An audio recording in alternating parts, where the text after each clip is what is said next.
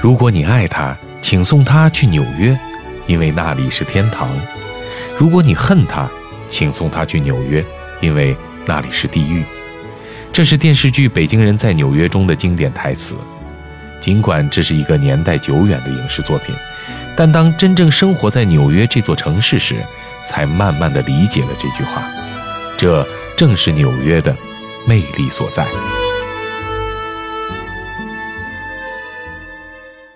Hello，大家好呀！欢迎大家收听新一期的纽约艺术圈，我是天楚。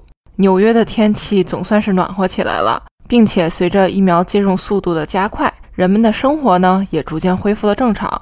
大街上、公园里，人们的外出频率也慢慢多起来了。毕竟这难得的春日时光嘛，还是要享受的。去年，也就是二零二零年的这个时候呢，纽约市。宛如一个死城，饭店饭店不开，商场商场不开，美术馆博物馆呢，通通闭馆，唯一开放的也只有超市了。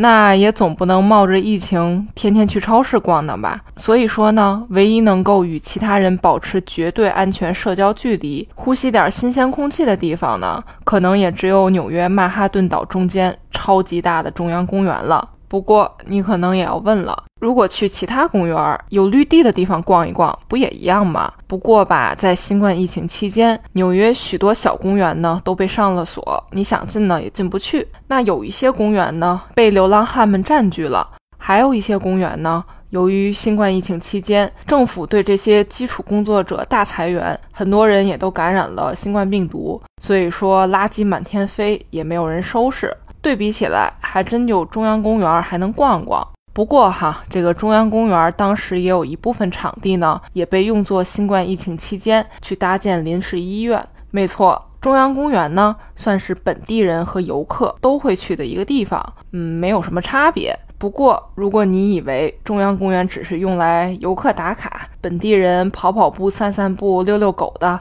那就大错特错了。今天就由我带你解锁前所未闻的超有艺术范儿的纽约中央公园。首先，还是给大家大概介绍一下中央公园的历史。中央公园的总面积有三百四十一万平方米，有一百五十多年的历史。里面呢，一共有三十六座桥、五十一座雕塑、七个人工湖、三十二个入口、两个动物园、溜冰场、城堡，还有总共大约在九十三公里的人行步道，以及连接起来长度超过十一公里的共九千张长椅，超过两万六千棵树木，以及数。不清的花花草草。一八一一年，纽约市在规划的时候呢，并没有说将中央公园列入考虑范围之内。不过，在一八二一年到一八五五年之间，纽约市的人口呢，涨到了原来的四倍之多，并且随着这个城市的快速发展，人们呢也开始慢慢需要避开这种嘈杂混乱的城市生活，想寻得一片安宁。所以呢，在这个时候。通过各方的努力，中央公园呢才开始马拉松式的修建。没错，这就是一个巨大、巨大、巨大的人造公园。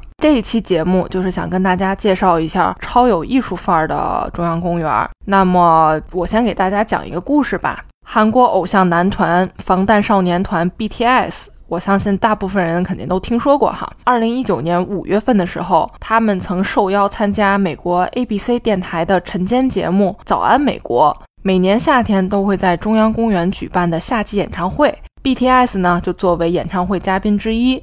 演唱会哈是完全免费的，不过还是因为 BTS 在全球火到没有朋友，所以呢，这个门票一经放出，四千张票秒没。并且这个场地是室外的、露天的，就跟草莓音乐节似的，并没有固定的座位。所以他们的粉丝们呢，为了能够离偶像更近一些，所以从演唱会开始的前一周就开始在中央公园演唱会场地附近打起了地铺，支起了一个又一个的小帐篷，很有秩序的去排队。然后我也印象特别深哈，当时我还路过呢，我心里想说，哎，这些人看着也不像是流浪汉啊，而且什么族裔的人都有，并且大部分呢都是小年轻，帐篷也是特别新，手里还抱着这个全新款的 iPad 和 i iPhone，就是完全 get 不到这帮少男少女们在干什么？难道在中央公园野营吗？还是举行一些集会抗议？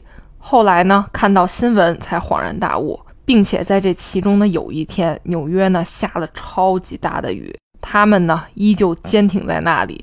哪怕哈纽约警察呢也是来过很多次，因为确实是不让搭帐篷，因为有安全的风险。那这些粉丝们呢也就就地把帐篷给拆了，就作为垫子，打着伞也要继续排队。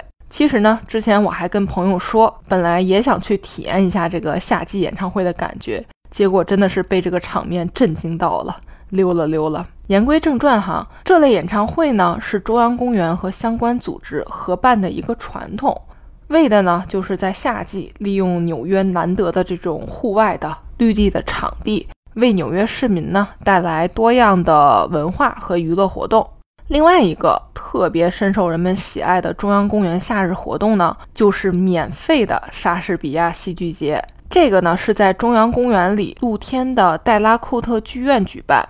这个剧院本身的位置也是好到不行，它呢紧邻着一个湖，以及湖边呢有一个特别好看的古堡，真的是在这里上演莎士比亚的戏剧的话，真的是太有代入感了。天然的背景，它不香吗？莎士比亚戏剧节呢是每年六到九月份举行，这个传统呢也已经坚持了六十年左右。这个大名鼎鼎的戏剧节呢，首创在一九六二年。每年的夏天都会向纽约人提供精彩绝伦的莎士比亚戏剧表演，比如说《奥赛罗》《亨利四世》《罗密欧与朱丽叶》《第十二夜》等等。不过，许多人可能会认为这免费的嘛，应该是质量就没有办法保证了吧？但其实不是。这绝对是世界级的水准。我个人感觉哈，或许他们是认为这种非商业的表演形式呢会更加的纯粹。不过既然是免费的，所以肯定是异常的火爆。基本上每天下午六点左右开始放票，每个人呢只能领一张，而且你必须亲自到场，送完为止。如果碰到火爆的场次，那基本上下午一点左右就已经开始有人在领票处排队了。基本上呢都是晚上八点开始演出，也就是夏天这个天儿刚擦黑的时候，大概演一个半小时左右。所以呢，这个戏剧节也会被人们称为仲夏夜莎士比亚戏剧节，也算是和莎翁的著名作品《仲夏夜之梦》来了个梦幻的联动。当然哈，这个相关组织赞助商那肯定还是有的，毕竟演出嘛，还是需要经费的支持。包括公共捐赠呢，也是特别重要的一个渠道。如果你愿意的话，你也可以捐两百块钱，他们呢也会为你在这个特定的场次预留座位。当然了，这个纽约人对莎士比亚的爱不仅仅局限在戏剧表演上哈，他呢还以另一种方式出现在中央公园的另一个角落里，就是莎士比亚花园。花园里的植物呢，都是莎士比亚在戏剧中提到的花卉呀、树木呀、灌木啊等等植物。那有些植物呢，这个美国本土也没有，所以还真的是费了心思从国外引进来的。花园中呢，也有一些青铜色的牌匾，上面呢也有莎士比亚在著作中描述这些植物的句子。无论是 BTS 这类潮流明星演唱会，还是经典伟大的戏剧等等呢，中央公园夏日的艺术活动，那真的是不要太多。其实我也是来到纽约之后，听当地朋友给我安利的。不然的话，我真的会以为中央公园呢就是个绿油油的人造大公园。不过话说回来，无论是游客呢还是本地人，这种表演类的活动呢，毕竟它的举办时间也就几个小时而已，你呢还真不一定能碰上。大家一般在逛中央公园的时候呢，最能直接接触到的艺术类作品，就是散落在园区内的各种雕塑，无论是人像还是动物，哈，每一个都充满了故事性。除了像贝多芬、莎士比亚、哥伦布这种名人及伟人像之外呢，也有第七军团纪念碑、幺零七步兵团纪念碑这类纪念一个事件的雕塑。这些呢，我就不做过多的赘述了哈。下面呢，我来讲讲中央公园里我特别喜欢的艺术类雕塑。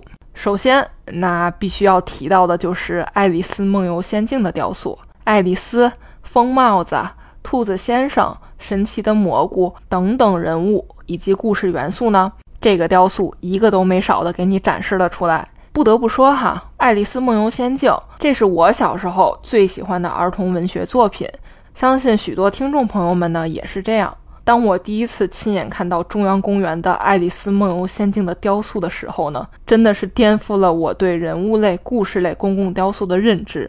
说实话哈，许多雕塑呢都是不能摸、不能碰的，但这件雕塑那真的是不一样，仿佛它在建立的时候呢，就已经鼓励小朋友们和它产生一些互动了。这里也是中央公园里孩子们最喜欢的地方之一。每一次我路过这件雕塑的时候呢，就真的是小朋友们都喜欢爬到上面玩，然后呢，家长给他们拍照。这个雕塑也是被无数的小手摸过，铜制的雕塑呢，也是被摸得锃亮锃亮的。其实我也路过过好几次哈，每一次呢，我都真的是想爬到上面拍点照片之类的，但这么大的人了，真的是还挺不好意思的。所以呢，也就从来没有做过。这件雕塑呢，是在一九五九年的时候，一位慈善家委托制作的。它呢，是送给纽约市所有孩子们的一个礼物，并且呢，这位慈善家也是为了纪念他已故的妻子。他的妻子在在世的时候呢，也特别喜欢给孩子们讲爱丽丝的故事。身为热爱小动物的我呢，自然不能放过动物们的雕塑。中央公园还有一座哈士奇犬的雕塑，你敢信？当然了，并不是因为它过人的拆家能力而为它特别建立的雕塑。这个雕塑呢，名叫巴尔图。这里有一个感人的故事。一九二五年的时候呢，哈士奇犬巴尔图率领他的狗拉雪橇队呢，参与了著名的雪橇拉力赛，就是将白喉抗毒素从阿拉斯加的一个城市运往到一千六百公里之外的另一个小镇，以阻止这种疾病的爆发。拯救了一个小镇的数十名儿童。这个雕塑呢，就是为了纪念当年挽救了许多人生命的二十位勇敢的人以及他们的雪橇犬所创立的。没错，这个故事还在二零一九年的时候呢，被拍成了一部电影，叫《多哥》，赚足了大家的眼泪。在中央公园里，大都会艺术博物馆的后面呢，有一个虽然体积庞大，但是却很容易被人们忽略的一个被移民的雕塑。它的名字呢叫克利奥帕特拉的针，也就是埃及女王埃及艳后的本名，所以呢，它也被称为埃及艳后之针。这是一座红花岗岩古埃及方尖碑，高有二十一米，重两百吨左右。淡红色的花岗岩石上呢，四面镌刻有象形文字，那其中一定会有宗教性、纪念性以及装饰性的意义所在。不过这个庞然大物呢，离近了看哈，总觉得它随时都要倒下来。它的基座呢也很有意思，方尖碑的四个角都是用青铜的海螃蟹作为支撑。当然了，这四只小螃蟹呢都是复制品，原件呢就在旁边的大都会博物馆里面藏着呢。一八六九年，埃及将这个方尖碑作为礼物赠送给美国。为了庆祝苏伊士运河竣工以及美国和埃及之间贸易关系的建立，全球呢共有三座这个埃及艳后之针，另外两座呢分别位于法国巴黎以及英国的伦敦。中央公园的这一座方尖碑，哈，是公元前一四六一年埃及法老图莫西斯三世制作的两件作品的之一。最初呢，它是被法老安放在尼罗河圣城赫利奥波利斯通往太阳神庙的入口两侧。那这为什么叫埃及艳后之针呢？这时间也对不上啊。其实是因为在罗马帝国统治埃及的时期呢，它又被从原始地运送至亚历山大的凯撒大神庙，为了给凯撒大帝表功。这座神庙最初是埃及艳后为了纪念马克安东尼而修建的。所以这座方尖碑呢，甭管怎么说，都是跟这个埃及艳后有关系的。所以呢，它也就被后人冠以“埃及艳后之针”的称呼。一八八零年七月份，人们用了三十二匹马，花了一百一十二天，才将这座方尖碑呢从纽约市的码头运到了中央公园。一八八一年，埃及艳后之针呢，便带着满身沧桑的象形文字，无声地屹立在大洋彼岸的这座公园中。另外一个我十分喜欢的雕塑，其实也不能叫做雕塑哈，它是一个纪念的一个图章。它位于中央公园的草莓地的地上。草莓地呢，是一九八五年建立的。这一个小小的地区呢，成为一个象征国际和平的标志。为什么呢？其实它的成立哈，是为了纪念摇滚乐坛先驱披头士乐队的成员约翰列侬。一九八零年，约翰列侬呢？在中央公园旁的公寓前呢，被枪杀。草莓地这个名字呢，也是来自披头士乐队1967年的歌曲《永远的草莓地》。这首歌呢，是约翰列侬写的。草莓地的地上有一块意大利工匠捐赠的马赛克石板，上面呢写着 “image” 想象，这也是约翰列侬创作于1971年的轻摇滚同名歌曲。这个地方如今已经成为音乐爱好者的朝圣之地，每年呢都会有歌迷来献花圈、进行纪念活动等等。除了各色的雕塑之外，哈，中央公园的长椅也是十分有故事的。首先，中央公园太大了，这个就不用说了。所以说呢，每年的维护费用呢也是特别特别高的。公园里呢有九千个长椅，其中四千多把呢都是由个人出资购置的，你只要出资一万美元。就可以领养一把长椅。这四千多个椅子呢，每一个的椅背上呢都有一个名牌。捐赠者呢可以进行个性化的定制，只要是你别做广告，你别骂脏话，别犯法，你可以写上任何你想写的话。大部分捐赠者留言的内容呢，都是关于爱情、亲情，记录生命中重要的人和事儿的，表达爱意、悼念逝者、感激生活等等。所以，如果你有机会来中央公园，坐在长椅上的话，别忘了回头看一看。或许你正好可以坐在一个带有名牌的长椅上，不要忘了读一读上面的内容。这或许都是缘分啊！当然了，中央公园这么重要的场地，也少不了艺术家们的参与。二零零五年二月十二日。大地艺术家组合也是夫妻，克里斯托和珍妮克劳德呢，他们呢曾在中央公园里做过一个巨型装置艺术作品，它也是纽约历史上规模最大的艺术品。它的名字呢叫门，就是大门的那个门。那这个作品大概是什么样子的呢？这件装置作品呢，是由七千五百道由聚乙烯烧制成的门组成的，沿着中央公园五十九街到一百一十街之间的蜿蜒步行道呢，绵延三十七公里，穿越了整个中央公园。每扇门呢，都悬挂着一块橘红色的织布作为这个门帘儿，高度呢大概在四点八米。如果你从中央公园附近的高层建筑俯瞰下来，哈，这七千五百道门就像一条橙色纽带一样随风飘动，在硕大的中央公园中呢若隐若现。这个项目呢，总共用掉了九万平米的布料。当然，相信大家也都知道。在美国呢，如果你想要在公共地方做个什么项目，那审批的时间真的是能把人磨出寂寞了。其实从一九七九年开始呢，克里斯托夫妇呢就已经开始筹备这个计划了。第一次提议方案的时候呢，当即就被纽约市政府否定了。政府给出的理由呢是这个项目会毁坏城市的公共设施。一直一直到二零零三年，他们才得到纽约市当局的认可。不过这个项目呢，也只持续了十六天就撤掉了。这一个一个门，一个一个飘带呢，被拆掉、回收掉，就仿佛他们从来没有出现过一样，没有留下过一点点痕迹。唯一留下的也只有一些照片和影像资料。我个人真的是表示很羡慕那些有幸能在中央公园亲眼看到这件作品的人。所以说，如果你有机会来纽约，记得一定要来解锁一下艺术版的中央公园，保证颠覆你对公共艺术的认知。好啦，这一期的纽约艺术圈就到这儿啦，我是天楚，我在纽约，下一期不见不散啦。